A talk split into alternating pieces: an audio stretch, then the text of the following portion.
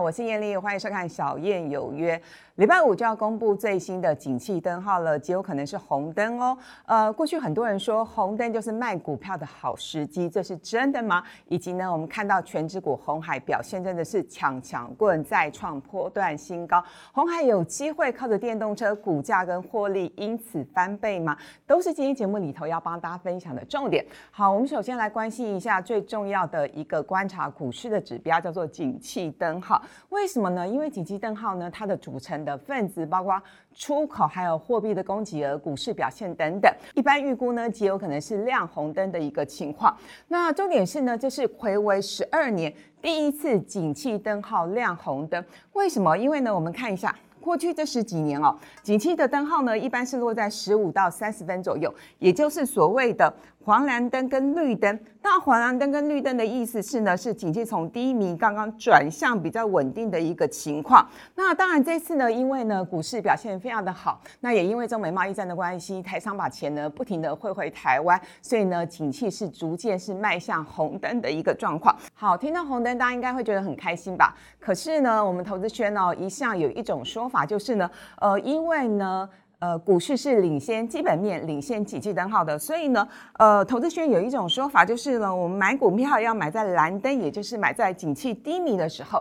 当红灯出现了，就是卖股最好的时间点。也就是说，股市极有可能未来呈现下跌的趋势，真的是这样吗？其实呢，我今天帮大家独家整理了一个非常重要的一个表格，大家要仔细看，而且呢，呃，建议大家可以重复看三次。我们首先来看几个具体的数据哦，在二零零。四年五月份的时候呢，出现了第一颗红灯，呃，时间呢是一个月。那当时的收盘的指数是五千九百七十七点。那么在红灯出现之后的隔月收盘的位置是五千八百三十九点，确实是下跌的状况。不过呢，呃，回过头来去看。二零零四年的三月份，也就是提前反应哦。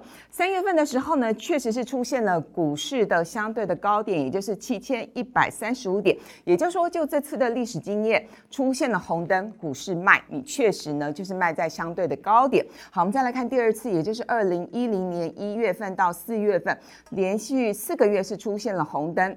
当时股市的收盘的位置是在七千六百四十点，那么呢，到了隔月亮红灯的隔月呢，大盘的位置是跌到了七千四百三十六点，也就是确实是下跌的一个状况，而且呢，当时的波段的高点确实也就是出现在当年一月份，它的位置是八千三百九十五点。换句话说，这次也是出现了红灯，你把股票卖掉，你就是卖在相对高点的位置。好，可是呢，不是每次的情况都一样哦。怎么说呢？我们来来再来看第三次，二零一零年七月份到八月份也出现了红灯，而且是出现了两个月。当时指数的位置是七千七百六十点，那么出现红灯之后的隔月收盘的位置是八千两百三十七点。喂，股市上涨哎，而且呢。让大家最感意外的，其实再过几个月之后，又出现了波段新高的位置，是来到九千两百二十点，也就是还有高点。换句话说呢，过去这二十年连续三次的状况不太一样，所以呢，我给大家呃一个小小的结论，就是我认为呃当景气出现了红灯，确实是呃股市有点热络，可是股市会不会因此崩盘？我们还要考量到的是大盘的位置，以及呢各国央行的政策。以及呢，相关指标股的一个表现。那就目前台股的状况来说，好了，那啊，台股的大盘的位置在一万六千点，确实是没有特别便宜了。那各国央行的动作呢？美国、日本现在都在收缩资金。那台股的指标股当然就是台积电了。目前台积电确实是有涨不动的一个迹象，所以我认为呢，大盘在这边短线上还是以一个整理盘来呃做一个表现。你说要崩盘嘛？我觉得目前还没有这样的一个迹象，除非除非红灯连续出现。好几个月，我们再来讨论这件事情。不过。如果你手上有一些比较弱势的一些族群，或者是真的涨不动的股票，你基于机会成本的一个概念，你要先出脱一次，我觉得这样的一个方向跟策略是可行的。好，那最近呢，大家到底在买什么股票？刚刚提到了台积电涨不动，所以是不是有其他的股票表现比较强劲呢？确实，除了面板股之外，我们看到呢，就连这个红海哦，看起来都已经是接棒上来了，也帮大家统计了，确实在过去十个交易日外资买。买超第一名的就是红海，外资呢是买超了十七万张，第二、第三名分别是长隆跟宏基。那就本土投信来说，也呼应了这样的趋势，因为就过去十个交易日，红海呢是买超的是第三名，是买超了一点三万张。那不过呢，这个外资跟本土投信同力呢，在把这个红海是推上去呢，所以我们看到呢，红海今天盘中的股价又创下了一百三四块的波段新高。好，大家都在问红海到底在涨什么啊？不过就是一个代工的一个厂商，它究竟有什么样的一个获利跟想象的空间跟题材呢？答案出来了，就是三个字：电动车。好，那呃，我们先来说。最主要呢，这一波的外资不停的是把红海的目标价是一口气往上调，从一百八两百，最新的目标价是来到两百三十五块，有没有听错啊？现在红海呢也不过一百三十块，如果真的能够涨到两。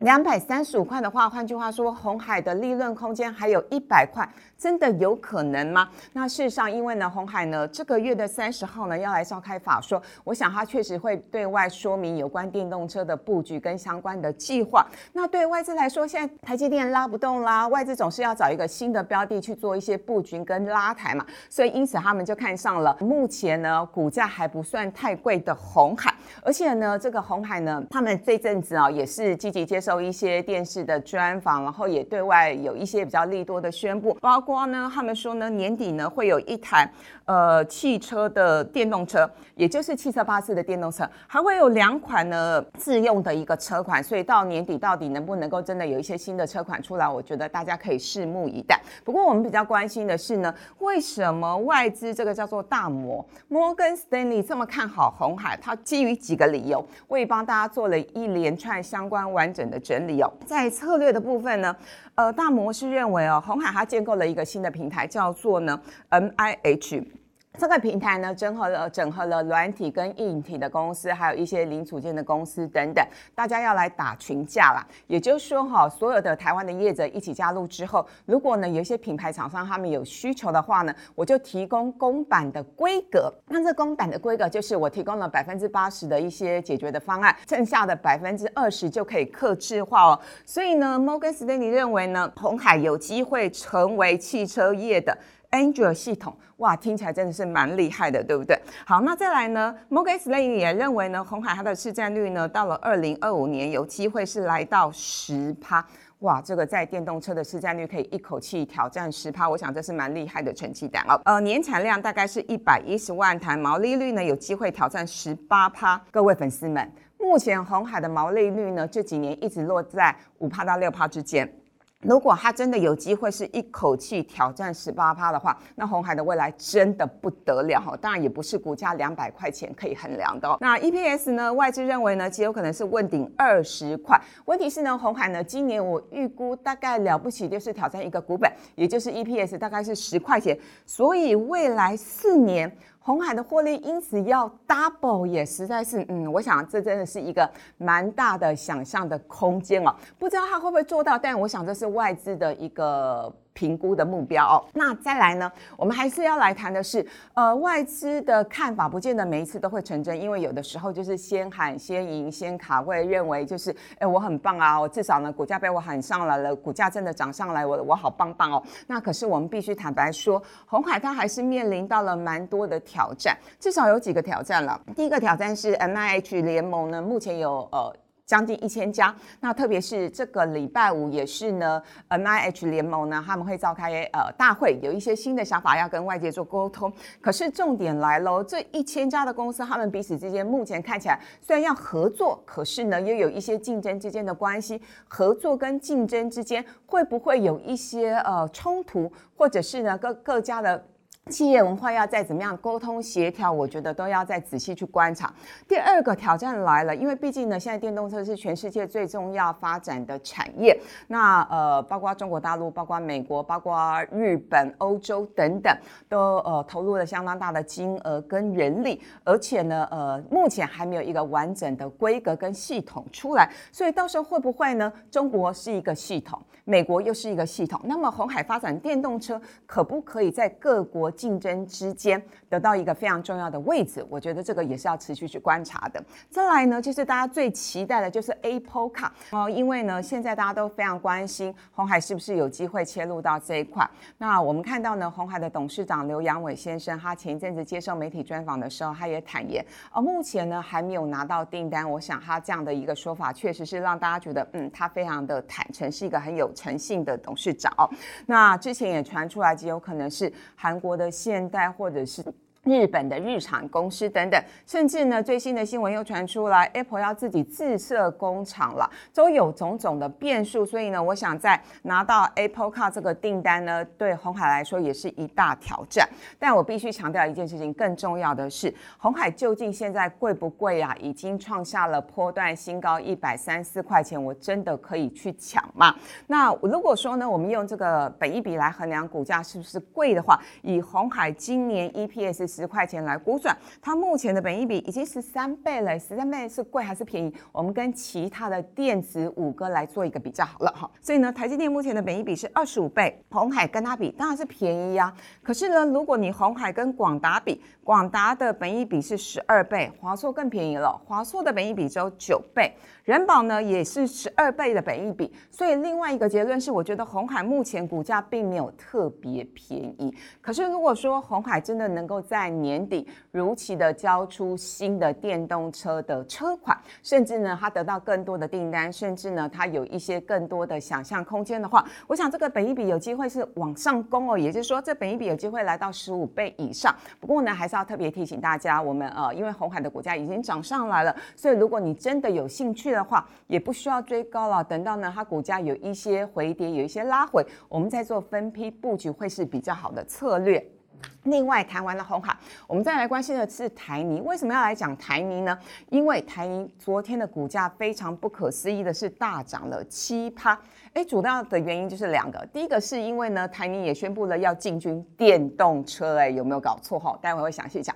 第二个当然就是它的配息配息配的特别的好。在电动车的部分呢，它成立了一个子公司，叫做三元能源。那这家公司呢，它的地点呢是在高雄的小港，主要的产品呢是镍三元的电池。那它的年产能呢，会是可以供二点四万辆的电动车。而且呢，呃，这个台泥呢，他们是宣称哦，这个是全台湾第一座的超级电池的工厂。那我觉得电动车就是这样子啊。那只要呢，大家有这样的一个利多的题材，毕竟呢，呃，猪在风口都能。飞嘛，那再加上呢，台泥呢，它宣布了它的配息是配了三点五块钱的现金，换算当天的值利率大概是八点一九趴，所以确实吸吸引了很多的呃这个长线的退休的资金还有外资来投资哦。